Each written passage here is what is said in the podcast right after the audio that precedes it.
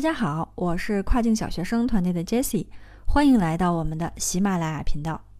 昨天呢，我终于从海南回到了深圳。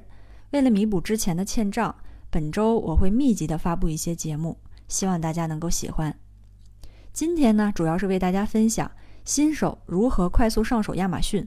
我会从预算、生意模型、可行性调研、制作计划书以及落实行动计划这五个角度来为大家分享。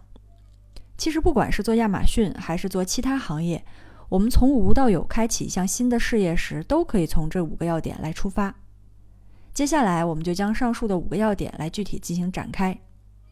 第一点是，你想做一个多大规模的店铺？你做这个生意的预算是多少？任何一项生意呢，是都需要嗯投入的。我们注册好亚马逊店铺以后的第一项任务就是选品。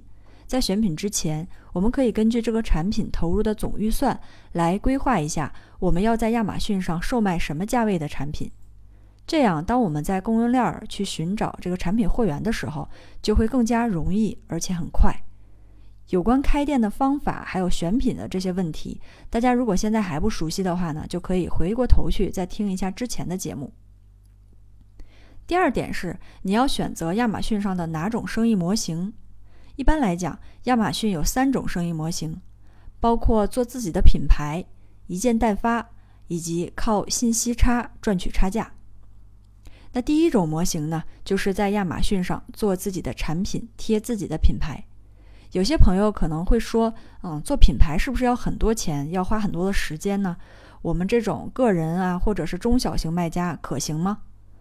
当然，如果你要是想做一个类似于耐克呀或者阿迪的这种大品牌，会很难。但是在亚马逊上，如果你只是把自己定位在服务一部分人群，做好产品，专注于解决这部分人群的痛点，用产品说话，那么亚马逊是一个非常适合孵化品牌的这个平台，尤其是对于我们这些中小型卖家来讲，这也是目前我们最推荐的一种亚马逊生意模型。第二种模型是一件代发，也就是大家常听到的 dropshipping。有关于 dropshipping 的详细介绍啊，我后面会单独拿出一期节目来给大家进行讲解。当然，这种模式现在也不太适合了，大家只要做一下了解就可以。第三种模型是 arbitrage，就是通过信息差赚取差价。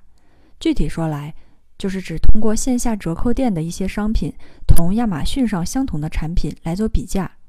如果线下的价格比线上亚马逊便宜很多，则把线下的产品进货以后，在亚马逊上进行销售来赚取差价。同样呢，你也可以在线上的易贝或者是沃尔玛平台找到产品，来和亚马逊进行比价，同样也可以赚取这一部分的差价来进行套利。以上三种呢，就是亚马逊常见的生意模型。目前我们最推荐的就是做自己的品牌和自己的产品。并且合规经营，这样才能走得最长远。好，接下来我们来说第三个要点：投入时间和精力来研究这个生意模型是否可行。当我们确定了生意模型以后，就要实际的去调研这个创业项目是否可行。现在互联网非常发达，我们普通人可以很方便的获取信息，难的是如何筛选有价值的信息。针对我们现在说的这个亚马逊，之前我通过调研做了二零二零年做亚马逊晚了吗那期节目，大家也可以借鉴这个思路。第四点是自己做一个亚马逊商业计划书。当我们完成了以上的一系列调研工作以后，接下来就要把这些问题落实到文字上了。啊，这里面我会列举几个问题，大家可以参考一下。第一个问题是我做这个生意的目的是什么？是为了补贴家用，但是我现在的工啊，现在的这份工作又不想辞去，还是为了把目前的这个老板辞掉，然后开启自己的事业，还是为了有更多的时间去陪伴家人？第二个问题是谁将是我亚马逊店铺的顾客？我产品的目标人群会是哪些人？他们的喜好是什么？第三个问题是我将要在亚马逊上进行售卖的产品可以解决哪些痛点？它的实际价值在哪里？第四个问题是我的竞争对手是谁？我可以从哪些方面超越这些竞争对手？第五个问题是我的产品瞄准的是哪部分价位？我预计要占领多大的市场份额？我在亚马逊上排名是要多少？第六个问题是未来的三到五年，我这个店铺的愿景是什么？我期望可以达到一个什么样的程度？以上这六个问题呢，是最基本的了，大家可以自己再进行补充，越详尽越好。我们一定不打无准备的仗。最后一个要点是落实详尽的行动计划。在完成了以上的工作以后，我们要定一个详尽的行动计划表。比如说，什么时间节点完成公司的注册？什么时间节点完成店铺的注册？什么时间上传 listing 发货？我们要严格遵守每一个时间节点，不断的检视每一部分完成的工作成果。